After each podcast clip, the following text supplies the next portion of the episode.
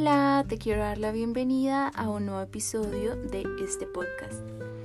Eh, sé que he estado un poquito perdida, sé que he dejado de ponerles contenido por estos lados, pero la verdad es que he estado trabajando en un proyecto muy chévere que ya pronto sale, así que ya la idea es volver a retomar pues las actividades que venía manejando. Eh, además, todo este tiempo, pues del confinamiento, eh, digamos que personalmente también he tenido varios cambios, cambios que han sido grandes. De pronto por eso estaba un poquito más perdida, un poquito más alejada, pero bueno, la idea es volver a retomar, la idea es volver a estar acá y como les dije la primera vez que grabé un episodio para pues para paz y paz, la idea es salirme de mi zona de confort y créanme que hoy lo estoy haciendo porque siento esos mismos nervios y esa misma ansiedad que el primer día. Bueno, yo hace unos días les hice una encuesta en Instagram de cuál querían que fuera el tema para mi siguiente podcast eh, y ustedes eligieron que hiciera mi historia con la ansiedad. No les miento, se me hace que es el tema más complicado que trato en Paz y Paz, en, Instagram y, el más complicado que siento que voy a tratar por, acá, por estos lados. Em, la verdad, no tengo nada planeado para este podcast. Eh, quiero que ustedes se sientan como si estuvieran hablando con una amiga, eh, con una hermana, con alguien cercano y pues yo también me quiero sentir así, es por eso que no, que no organice nada, es por eso que, que lo quiero ir contando como vaya saliendo de mí, de mi corazón, de mis recuerdos. Eh, no deja de ser una época dura, no deja de ser una época fea en la que sentí que sinceramente yo no iba a cambiar, en la que traté todo como un tabú porque no quería que muchas personas se enteraran, no le conté a muchos de mis amigos, eh, no le conté a mi familia, eh, no fui totalmente honesta con, con, las personas cercanas a mí eh, en cuestión de mis síntomas porque me daba pena, porque no quería que ellos se sintieran mal, porque no quería que se sintieran culpables. Y pues realmente realmente era eso, realmente era pena, era ignorancia un poco porque pues eh, es necesario el apoyo de la familia, es necesario el apoyo de las personas que más nos conocen, pero pues yo en ese momento lo sentí así y lo viví así.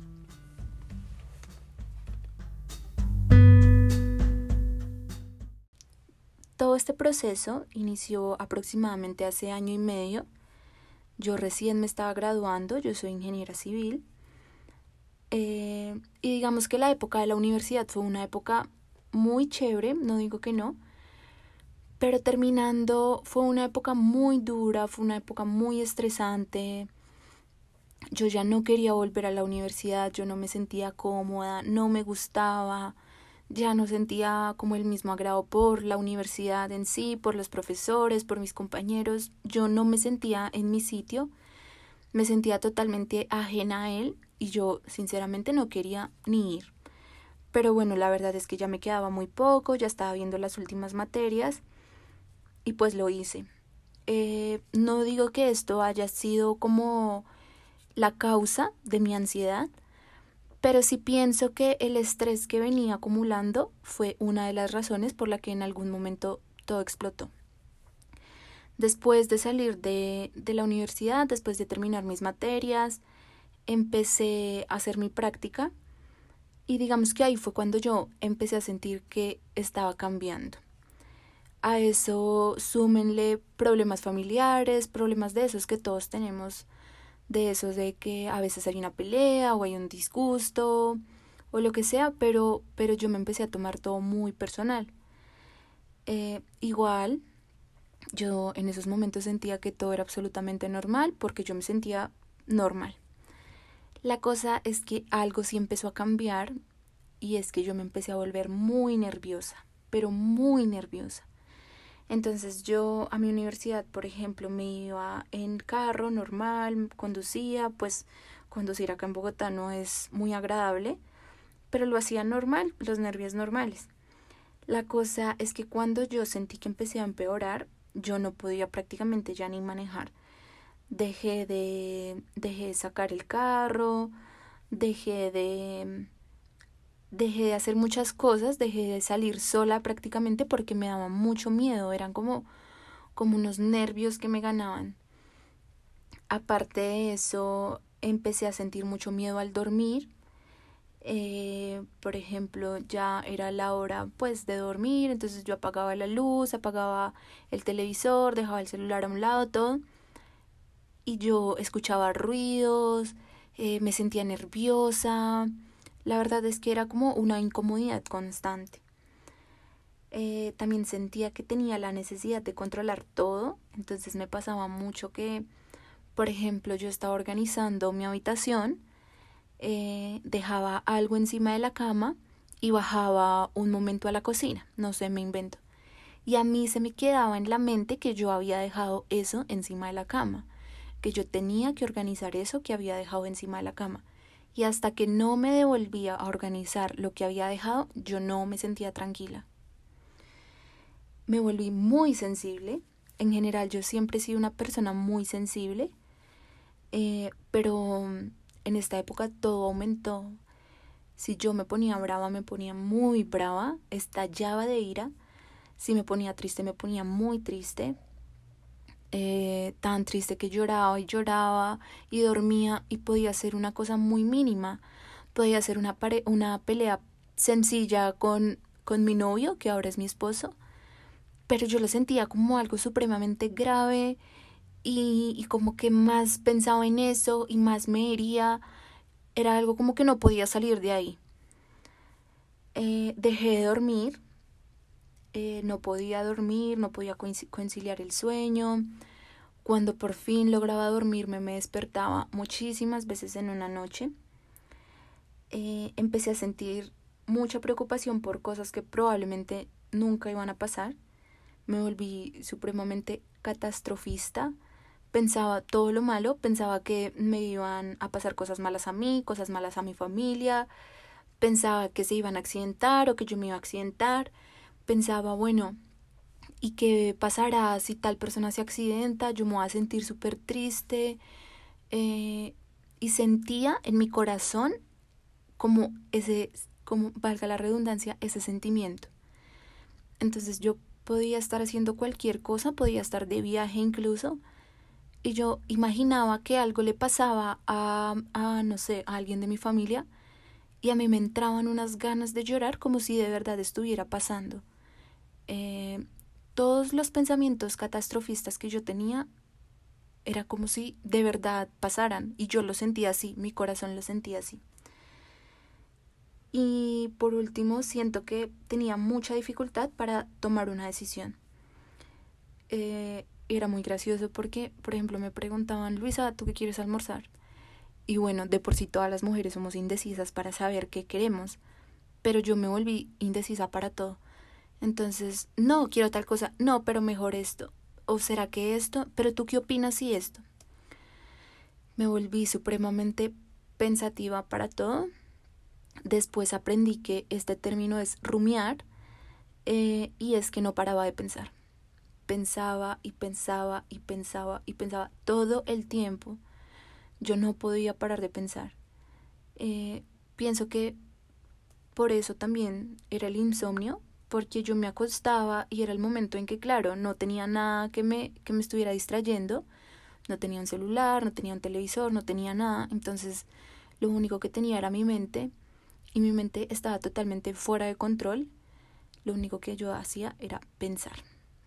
Obviamente no siempre pensaba cosas buenas, digamos que yo nunca fui mala en el sentido, o nunca pensé mal en el sentido de herirme, ni de herir a las demás personas, para nada, pero pensaba cosas muy tristes, pensaba como yo me voy a sentir muy triste si, esta, si esto pasa, o veía las noticias y yo me sentía supremamente triste. Obviamente ahora igual eso me pasa, porque no dejo de ser una persona sensible, yo veo una noticia y no dejo de ser una persona empática. Obviamente hay cosas que, que duelen, pero, pero, pero digamos que ahora las puedo controlar, puedo decir, bueno, esto no depende de mí.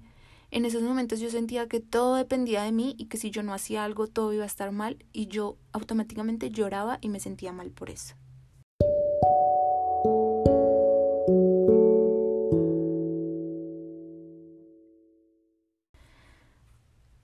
Cuando ya me di cuenta, digamos que todo este tema, todo este proceso que les estoy contando, eh, sé que les conté como todos los síntomas así de una vez, pero, pero todo esto llevó un tiempo, no fue como que en un día yo sintiera todo o en un día yo me diera cuenta de todo o en un día contara todo, porque como les dije antes, este es un tema que a mí me daba mucha pena hablar y de hecho me da pena, o sea, por ejemplo, que las personas que yo quiero, las personas cercanas a mí, escuchen esto, eh, no deja de ser triste, porque igual yo siento que todas las personas han hecho lo mejor por mí, me han entregado todo su amor y en esos momentos yo sentía que les estaba fallando.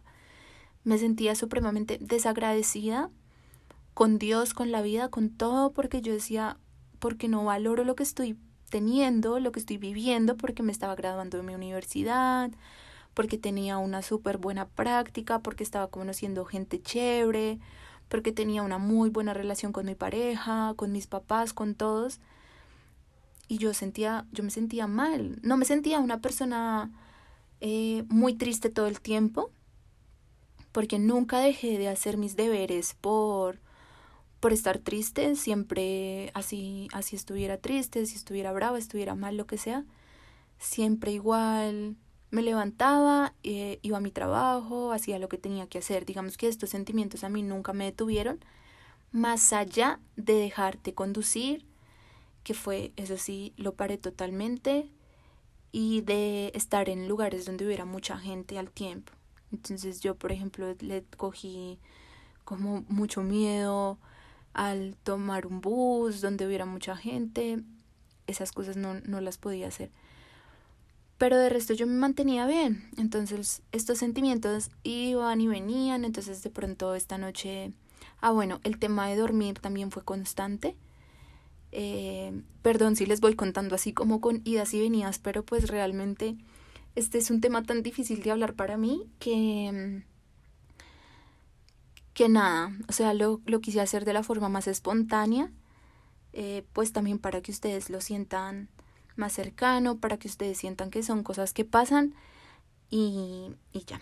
Entonces, bueno, el tema de dormir también fue un tema complicado porque pues porque yo no podía dormir muy bien y en una noche me podía despertar 10, 12, 15 veces. Entonces evidentemente no descansaba para nada.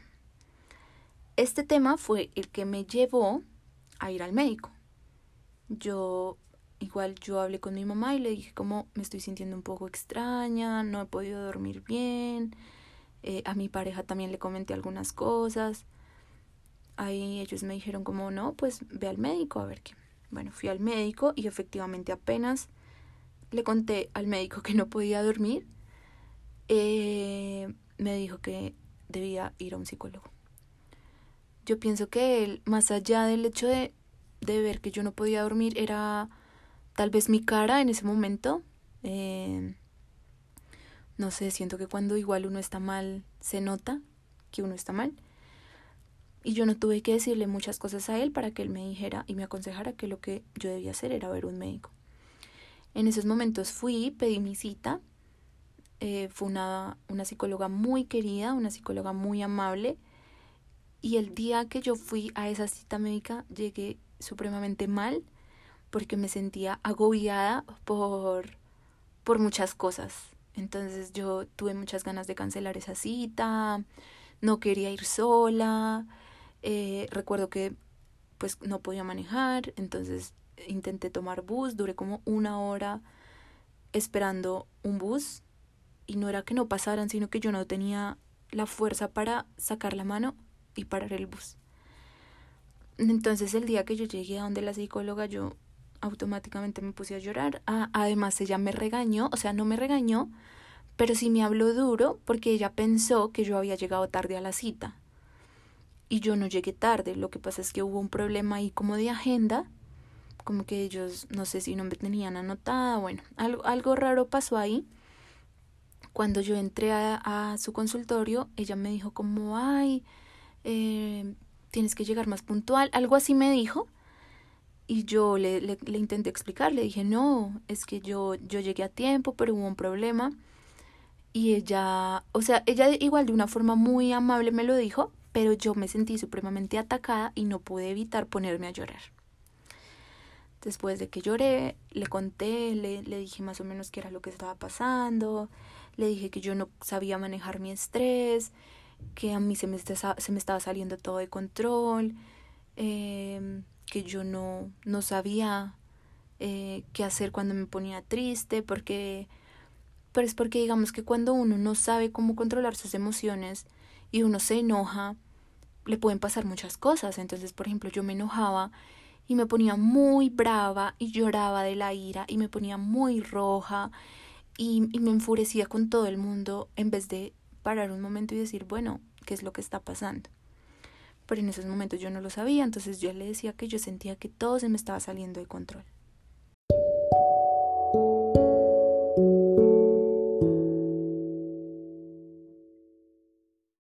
La cita con aquella psicóloga fue muy bien. Em, ella, digamos que no me dijo mucho, dijo que teníamos que seguirnos viendo para ver qué era lo que podía hacer por mí, qué era lo que yo debía cambiar y me asignó cita como a los ocho días. En esa semana, eh, no recuerdo muy bien qué fue lo que pasó, pero sé que tuve, digamos, como una crisis, que en esos momentos no fue una crisis de ansiedad, pero empecé como a sentirme mal por la cita y de cómo voy a ir y de qué voy a hacer y de no quiero ir y cancelé la cita. Eh, las cancelé, esas citas las cancelé varias veces hasta que dije, no voy a ir a donde esa psicóloga, yo estoy bien, yo estoy, mejor dicho, yo puedo con esto, ya voy a mejorar, voy a poner de mi parte, ya todo está bien. Y así seguí.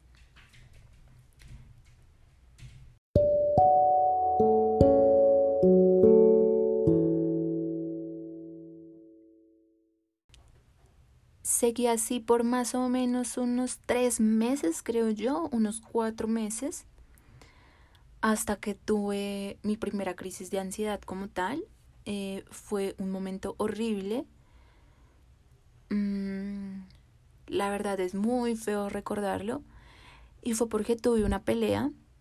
Una, no una pelea, fue una discusión porque realmente lo que yo tenía eran discusiones sencillas me puse brava por una cosa sencilla, me salí de control, o sea, y empecé a llorar y a llorar y a llorar y a llorar y no podía parar de llorar. Obviamente después de un tiempo de tanto llorar mi cuerpo empezó a sentirlo y empecé a sentir hormigueo en las manos, empecé a sentir hormigueo en las piernas, hormigueo en la cara, empecé a sentir que mis manos de una u otra forma se empezaban a, a poner muy rígidas, muy tiesas eh, empecé a sudar súper frío y ahí fue cuando dije, estoy muy mal, eh, tengo que hacer algo. Como les digo, esa discusión que yo tuve en ese momento fue por algo muy sencillo, eh, pero pues no lo supe manejar. Me empecé a sentir muy mal ese día, duré mucho rato tratando de recuperarme, tratando de estar bien, no podía respirar normalmente, estaba supremamente agitada. Y ya, cuando, cuando terminó de pasar ese momento tan feo, dije, algo no está bien, tengo que, tengo que buscar ayuda, tengo que parar, levantar la mano y pedir ayuda porque yo solita ya me di cuenta que no voy a poder. Eh, una de mis mejores amigas es psicóloga y le dije, mira, estoy teniendo este problema, me acaba de pasar esto y esto y esto necesito por favor que me recomiendes a alguien. Eh, tengo entendido que ella no me puede atender, pues por el, digamos, por el vínculo emocional que tenemos, somos amigas hace muchos años, entonces ella no lo puede hacer, pero me recomendó a una persona. Ahí sí dije, tengo que hacer absolutamente todo lo posible por salir adelante. Eh, obviamente en esos momentos yo pensé que siempre iba a ser esa persona que era, esa persona irritable, esa persona histérica, esa persona nerviosa, que no podía hacer prácticamente nada sola, pues que no podía salir sola, que no podía conducir, que, que no podía dormir porque escuchaba muchos ruidos. Yo sentía que, que eso me iba a pasar toda la vida y yo sentía que no iba a mejorar. Pero aún así decidí muy juiciosa mis terapias. Empecé a ir con esta psicóloga, eh, como les digo, muy juiciosa. La cita era cada ocho días. Inicialmente fue un proceso más que todo de conocernos, de de conocer cosas de mí, de mi infancia, de mi familia, de, de mi universidad, de, de mi control del, del estrés, de mi manejo de las emociones, de absolutamente todo. Este proceso, digamos que nos llevó más o menos un mes.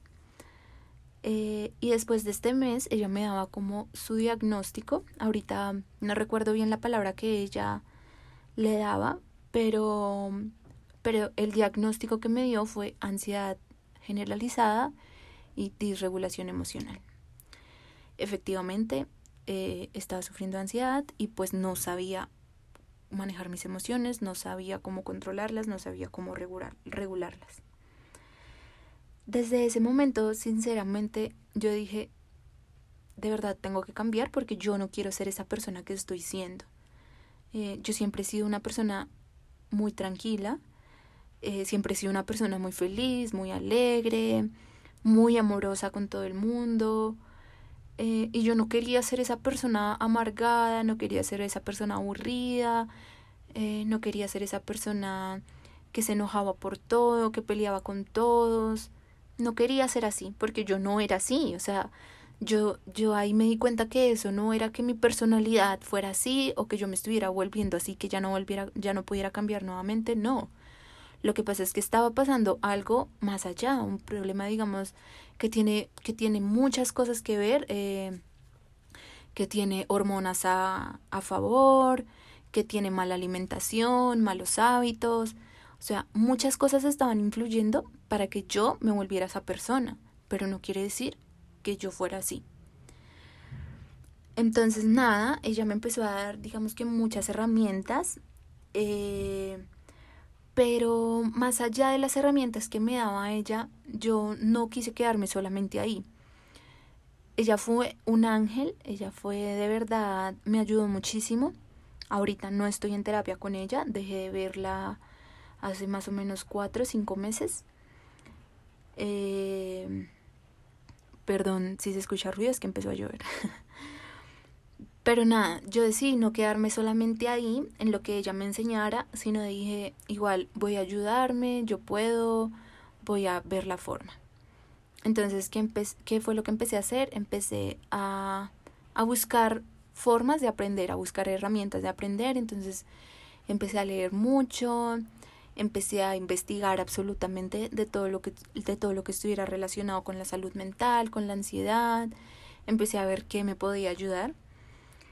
Y en todo lo que aprendí, digamos que salieron como unos tips que son los que voy a darles ahorita más adelante, que es básicamente lo que yo estaba haciendo, pero realmente ese es el inicio de Paz y Paz. Eh, cuando yo me empecé a sentir mejor, que fue a inicios de este año, que fue más o menos en enero, yo dije, tal vez esto le pasa a muchas personas y tal vez muchas personas no sepan que están pasando ansiedad porque yo tuve la fortuna de darme a tiempo, de darme cuenta a tiempo. Eh, tuve la fortuna de que mi mamá, mi papá, mi novio me decían como esto no es normal, te ayudamos. Eh, tuve la fortuna de que mi psicóloga estuvo ahí, de que, de que pude encontrarla, una psicóloga, una psicóloga con la que yo me sintiera cómoda para hablar de todas mis cosas, de todos mis problemas. Eh, pero yo dije, tal vez esto no mucha gente lo sabe. Eh, entonces quiero, quiero compartirlo. Quiero de pronto ayudar y, y, como, y como ustedes se pueden dar cuenta en la primera publicación que hay de Paz y Paz, puse, no importa si me lee una persona o si me leen muchas personas, eh, porque mi idea es poder ayudarlos. Eh, de pronto en esos momentos a mí no me hubiera pasado si yo hubiera sido más consciente de mi salud mental, si yo hubiera sido más consciente de muchas cosas de las que he aprendido. Pero bueno, así fue. y realmente lo valoro muchísimo porque si no hubiera sido por esa ansiedad, probablemente yo no estaría acá, probablemente yo no hubiera aprendido muchas cosas. Así que nada, entre los tips que les tengo hoy que dar, que les quiero hoy dar, el primero y para mí el más importante, bueno, no, no el más importante, uno de los más importantes es meditar. Eh, si ustedes se han dado cuenta, aquí en mi, en mi, en mi canal, ¿no? En mi podcast, em, le doy mucha importancia a meditar porque siento que nuestra cultura no, no está muy acostumbrada a esto, siento que de pronto lo ven como algo raro, o como que le estamos rezando quién sabe a qué cosa, o como que tenemos que ser quién sabe qué religión para hacerlo, y no, la verdad no es así. Eh, si ustedes ya han escuchado mis otros episodios, se, se habrán dado cuenta y sabrán las ventajas eh, que tiene meditar para, nos, para nosotros, para nuestro cuerpo, para nuestra alma, para nuestra mente. Y por eso lo recomiendo muchísimo. A mí meditar me ha cambiado la vida. Eh, ha sido ese descanso que ha tenido mi mente después de todos los pensamientos que un día no pude controlar, que un día no sabía cómo controlar. Ahorita meditando es como si apagara esa mente. Es como si, o sea, es como cuando uno apaga la luz, tal cual. Apago la mente y puedo descansar. Eh, mi mente puede descansar. Entonces, para mí es supremamente importante. Y, si quieren aprender un poquito más de esto, ya hay un episodio hablando más del tema. Hay una meditación para iniciar el día y la idea es que próximamente eh, vengan más meditaciones. El segundo tip es hacer ejercicio. Y miren, de verdad que a mí hacer ejercicio me ha cambiado la vida, pero me la ha cambiado desde que lo hago con la intención de tener más salud mental, o sea, desde que lo hago con la intención de sentirme mejor. Porque yo hago ejercicio hace muchos años, eh, no crean que soy la persona más fit, ojalá, pero digamos que sí hago ejercicio ya hace varios años y en algún momento sí lo hice con toda la intención de ser la persona más fit, de verme eh, supremamente esbelta, divina, delgada, absolutamente. Y siento que en algún momento lo logré, siento que en algún momento tuve ese físico que yo quería, pero no era feliz. Eh, no iba al gimnasio por, pues feliz, porque me gustara, me encantara, no, o sea, lo hacía porque me quería ver bien eh, me castigaba con la comida, era supremamente exigente con mi comida, no comía absolutamente nada pues por darme el gusto, eh, simplemente lo hacía por pues por nada, pues por, por querer verme bien. Ahora con todo este tema de querer mejorar, de querer sentirme mejor, de quererme sentir más tranquila, he encontrado en el ejercicio un alivio para mi mente, para mi cuerpo, y ahora sí me encanta. Es muy gracioso porque ahora no soy la persona más fit, ni la más esbelta, ni la más delgada, pero ahora sí siento que me hace feliz. Eh, no voy al gimnasio, le cogí muchísima pereza al gimnasio, pero intento moverme, intento hacer cosas, intento entonces un día bailo, al otro día hago yoga, al otro día me busco una clase eh, de cardio por internet, em, no sé, intento estarme como moviendo en, en, el ejercicio que vaya a hacer. Eh, pero es porque lo hago con esa intención, lo hago con la intención de, de sentirme mejor, de sentirme más tranquila, más animada, de saber que le estoy haciendo un bien a mi mente, un bien a mi cuerpo, un bien a mi corazón. Entonces realmente este es un, ese es un tip muy importante, muy lindo que les quiero dar eh, y como yo les digo siempre en mi cuenta, no importa si son 10 minutos al día. No importa si solamente quieres hacer un estiramiento o si quieres ver eh, o si quieres poner tu música favorita y bailar, no importa. Lo importante es moverse, lo importante es acelerar un poquito tu corazón eh, o estirar o lo importante es saber conscientemente que estás haciendo eso por ti y por tu cuerpo y porque te hace feliz. No hacerlo como un castigo de las calorías que me comí ayer, no. Hacerlo porque sabemos que eso nos va a hacer bien y sabemos que al terminar ese ejercicio vamos a acabar felices y vamos a decir, wow, yo fui capaz, yo pude. Eh, y nada, realmente es que uno siente la diferencia. Uno siente, uno se siente muy bien después de, hacer, después de hacer ejercicio. Otro tip que tengo es tener tiempo para ti, sacar tiempo para ti. Y este fue, esto es algo que a mí me encanta y que he aprendido a hacer después de todo este proceso con la ansiedad. Y es a sacar ese tiempito, ese espacio en el que yo hago lo que me hace feliz. Generalmente yo lo hago de noche, antesitos de, de dormirme, pero pues tú puedes sacar el, el momentico que, que, puedas en tu día y es ese espacio que tengo para leer cositas que me, que me ayuden, que me sirvan, eh, para meditar, para poner la música que me gusta. Es un tiempo para mí, es un tiempo que saco para estar tranquila, para no preocuparme por nada. Eh, el resto del mundo puede estar afuera y puede estar pasando cualquier cosa, pero para yo entregar lo mejor a ese resto del mundo, yo necesito estar bien primero. Entonces yo me doy ese espacio. De pronto no todos los días puedo sacar una hora, pero entonces saco 20 minutitos, me tomo un té, hago algo que a mí me encante, hago algo que a mí me haga feliz. A veces pinto, eh, coloreo, no sé, busco la forma de, de hacer algo que me llene el alma, de hacer algo que me llene el corazón. Porque yo siento que sumando todas esas cositas que nos, que nos van llenando, es que nos sentimos bien. O sea, todo eso se va acumulando y al final eso da como resultado una persona feliz, una persona tranquila. Eh, asimismo, cuando nos vamos acumulando de cosas malas y tristes y pensamientos y críticas y, y todo lo malo, pues obviamente eso mismo vamos a estar construyendo.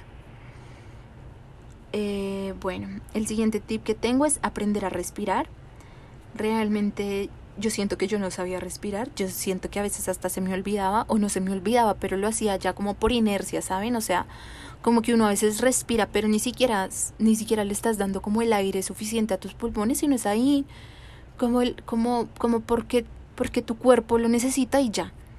Pero no, eh, ahora me tomo muy en serio el tema de respirar, esto digamos que va muy ligado a la meditación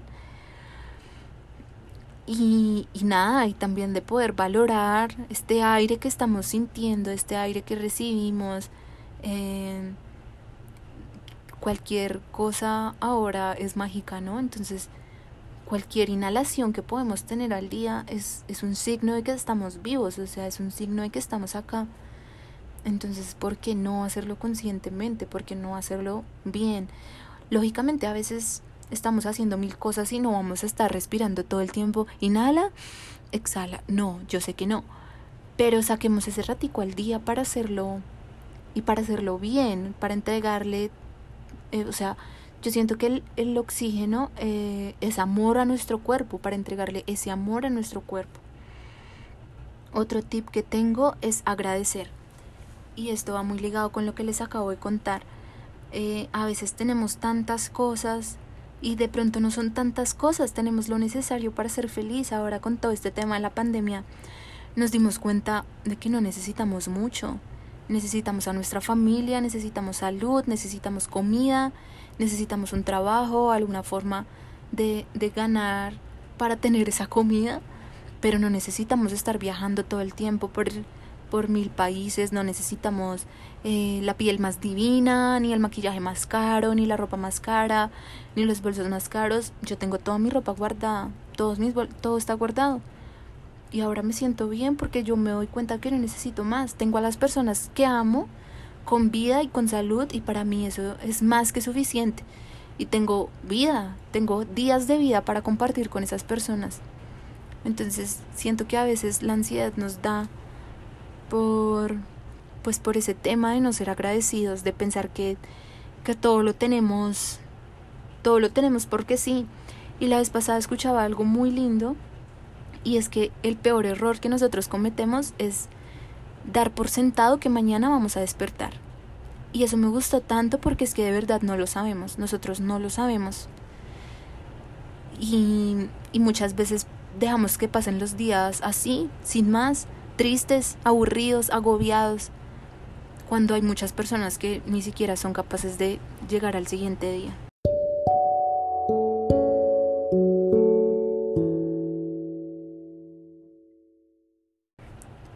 Otro tip es ser compasivo con nosotros mismos.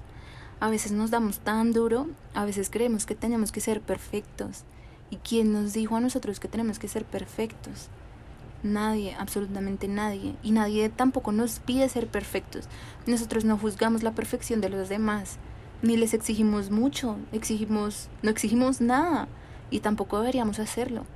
Cada quien debe ser feliz con lo que puede, con lo que tiene. Entonces, ¿por qué nosotros a veces nos juzgamos tanto a nosotros? Perdón por decir tanto nosotros. Pero es la verdad. Seamos compasivos, eh, estamos haciendo lo mejor que podemos todos los días. Tal vez hoy no hiciste mucho.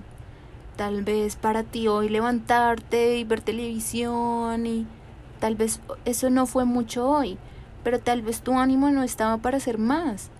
Está bien, no todos los días tienes que ser la persona más productiva del mundo ni estar a tu mil por ciento. Está bien, estamos haciendo lo mejor que podemos, todos los días. Todos los días estamos intentando entregar lo mejor a los demás. Recuerda también que lo que sientes es pasajero. A veces creemos que ese sentimiento es para siempre, ¿no? Y fue algo de lo que a mí me pasó. Yo pensaba que siempre iba a ser así y fíjate que no. Eh, fíjate que después de todo el tiempo que he invertido en mí, he invertido en mejorar mis hábitos, eh, me ha servido, me ha servido mucho y he dejado de ser esa persona que me volví. He dejado de ser tan nerviosa, he vuelto a dormir bien, he vuelto a conducir, pues ahora en pandemia no mucho, porque casi no salgo, pero ya no siento como esa ansiedad desde el día anterior que me paralizaba.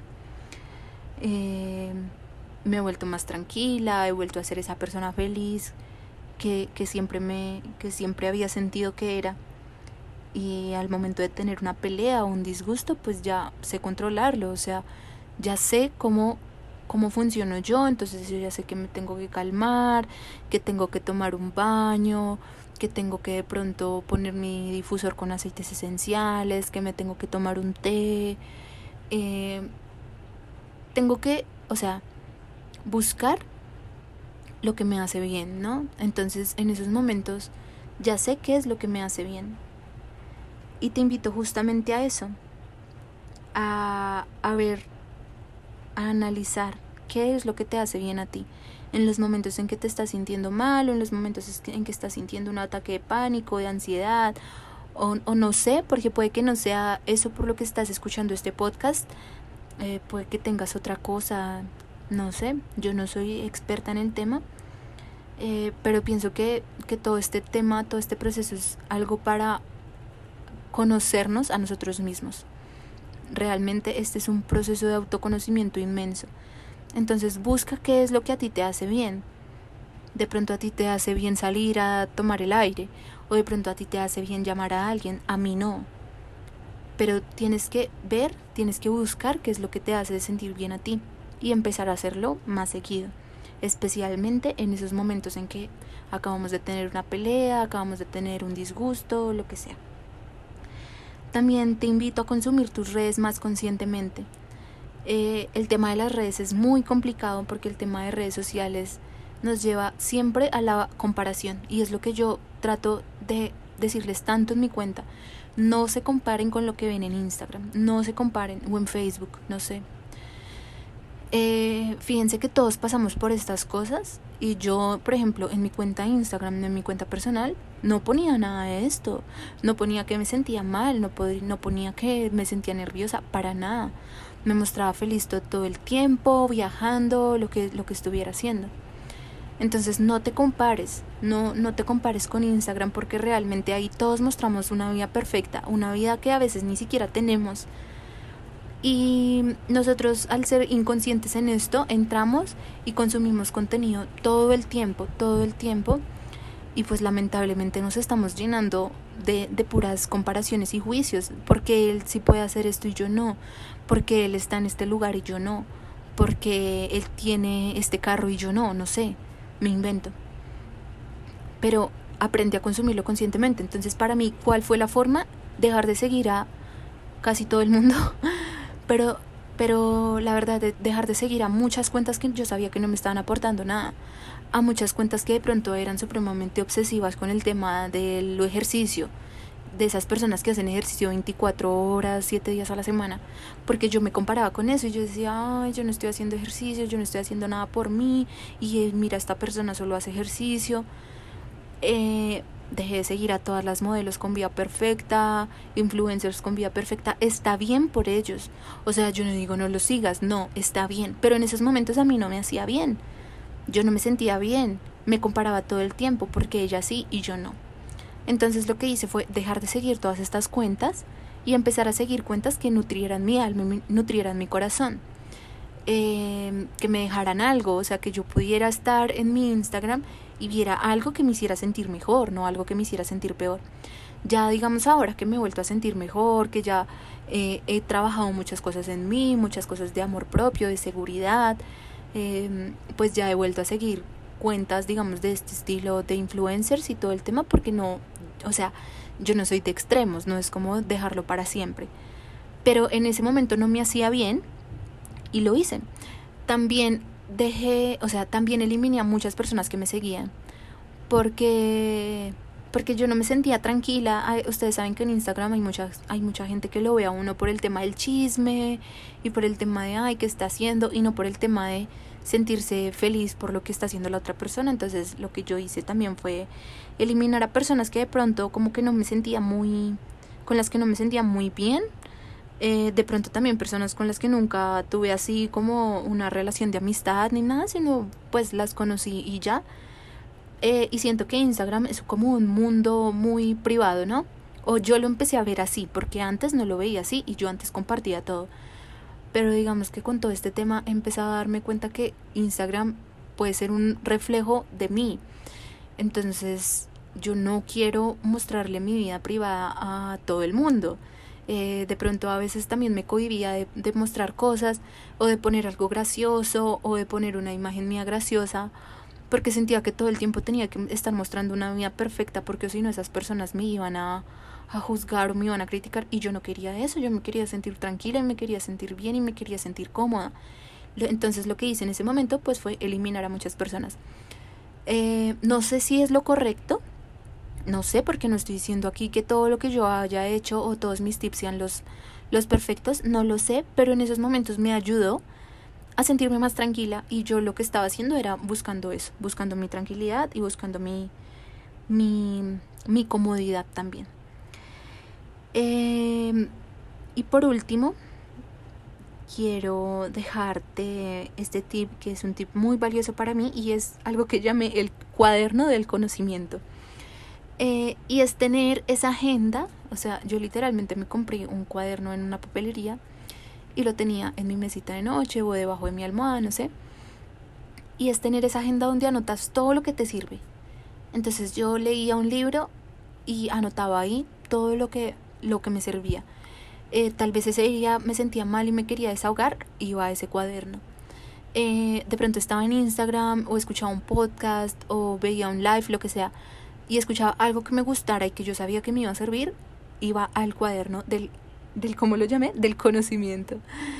Em, la verdad es que la verdad es que a mí me sirvió mucho muchas veces lo tomé como diario muchas veces lo tomé como lista de gratitud eh, muchas veces lo tomé como eh, como qué voy a hacer para sentirme mejor como mis propósitos como un lugar para resumir mis libros lo, lo tomé literalmente para todo lo que me aportara a mí y todavía lo tengo. Eh, lo tengo al lado de mi cama, lo tengo en mi mesita de noche y siempre que lo necesite voy y recurro a ese cuaderno. Hay muchos temas más, pero como yo siempre les he dicho, yo no soy experta. Eh, sé que hay un tema de la, alimentación que influye, entonces desde ahí obviamente he intentado eh, balancear un poquito más mi comida, bajarle a los dulces porque yo siempre era muy dulcera y también este tema influye en algo hormonal. Como te digo, sé que pueden haber muchas cosas más, pero, pero pues yo hablo desde mi experiencia. Eh, siempre les recalco, yo no soy psicóloga, no soy psiquiatra, no soy nutricionista, nada. Yo soy ingeniera civil. pero digamos que he aprendido mucho y es lo que vengo a decirte hoy y es lo que vengo a enseñarte hoy. Más no te digo que tengas que hacer todo al pie de la letra. Eh, este podcast hoy es para que te des como una guía y para que digas, bueno, si me estoy sintiendo de esta forma, tal vez no es normal. Tal vez eh, no es que esto le pase a todo el mundo. Tal vez debo pedir ayuda. Debo ir a un psicólogo.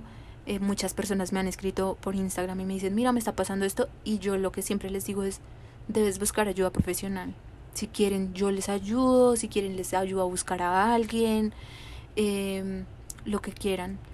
Eh, si quieren les puedo recomendar libros, más tips de este estilo, pero no es, no es nada como, como buscar la ayuda profesional. Entonces siempre les recalco eso y lo vuelvo a hacer. Eh, también para el tema, por ejemplo, de la alimentación, siempre ustedes saben asesorarse con un nutricionista.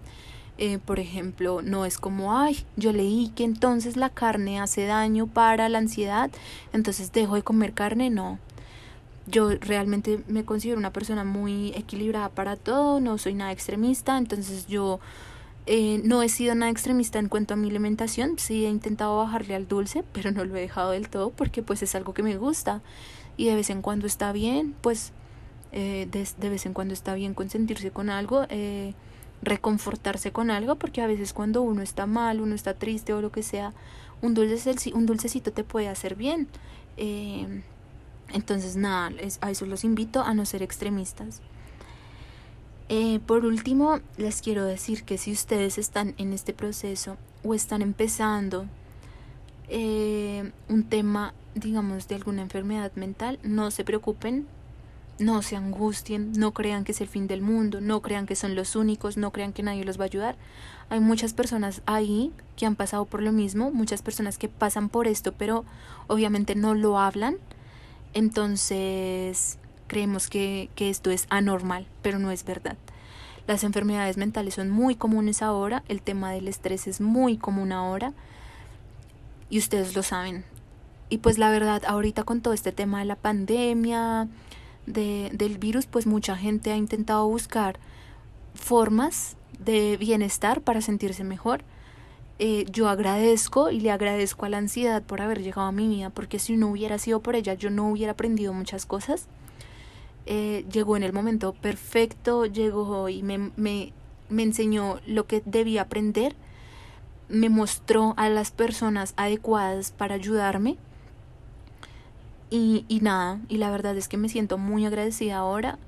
En su momento sí, lo sufrí, lloré, mejor dicho, pensé que era lo peor Ahora me doy cuenta que no, esto me abrió las puertas a un mundo espiritual increíble, me abrió las puertas a creer en mí, a conocerme, a amarme, eh, me abrió la conciencia increíble, o sea, ustedes no se imaginan, eh, preocuparme ahora más por el medio ambiente, por mí, por mi salud, por mi cuerpo, por ver cómo ayudar a las demás personas, eh, por, por muchas cosas, por sanar heridas del pasado, por eh, saber qué es lo que quiero para mí, eh, me ayudó a valorarme, me ayudó, me ayudó, miren, es que ustedes no se imaginan, es que donde yo les cuente, duramos otros 40 minutos acá, 50 minutos. Eh, pero por eso les digo, no tengan miedo, no tengan miedo porque estas cosas a veces pasan para, para darnos una lección. Y de pronto, si te está pasando algo, eh, que tú te estés sintiendo mal, que tengas una depresión o lo que sea, está llegando es para mostrarte algo, para mostrarte un camino. Si esto no te ha pasado a ti, si tú no has sufrido de ansiedad, si, si nada de eso, y por otros motivos has abierto tu conciencia, has, has, tenido este despertar de conciencia, pues maravilloso. Eh, y yo espero que mediante paz y paz pueda seguir aportando a esto, pueda seguir poniendo mi granito de arena en el mundo porque yo gracias a esto encontré que a mí me encanta enseñar, que a mí me encanta servir al mundo, que a mí me encanta ayudar. Y pues por eso sigo acá y por eso saco muchísimo tiempo de mis días por esto porque amo hacer esto. Amo estar en Instagram con ustedes, amo hablar con ustedes, amo que me cuenten. Eh, y nada, creo que, creo que eso sería todo por este podcast.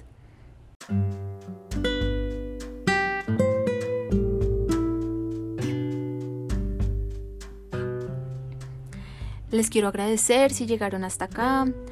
Eh, de pronto si hay algunas personas que no han visitado mi cuenta en Instagram, los invito. Es paz.ipaz. para que vayan a visitarla. Se vienen muchas cositas nuevas y buenas y muchas de estas cosas que vienen es para ayudarlos, porque yo dije, bueno, ¿qué más puedo hacer por una persona que está sufriendo de ansiedad? ¿Qué más puedo hacer por una persona que, está sintiendo, que se está sintiendo bajita de energía? Eh, y de ahí, de, pensar eso, un día sentada en el comedor de mi casa, dije, bueno, voy a hacer esto, voy a ver cómo, cómo saco este proyecto adelante. Estoy supremamente feliz porque ya está a punto de salir. Eh, espero que lo puedan ver pronto. Y nada, gracias por estar acá, gracias por escucharme, gracias a las personas que me escriben, que aman mis podcasts, de verdad. Eso es lo que más me motiva a seguirlos haciendo porque yo a veces pienso que nadie me escucha. pero, pero ustedes no saben la felicidad que me da saber que, que están ahí, que están ahí pendientes del contenido. Yo igual voy a seguir preparándome porque pues también es mi proceso de aprendizaje, ¿no? Entonces, entre más aprenda yo por mí, pues más voy a poder seguirles compartiendo y eso es lo que más quiero. No, lo, no hacerlo solamente por mí, sino hacerlo por ustedes, por una comunidad, por las personas que estén dispuestas a recibir esta información y a recibirla de corazón. Eh, y nada, disculpen nuevamente el ruido de la lluvia. Eh, espero mejorar más en el podcast. Eh, espero nada, traerles más temitas a ustedes que les gusten. Y ya, nos escuchamos pronto. Ojalá en un nuevo episodio de Paz y Paz.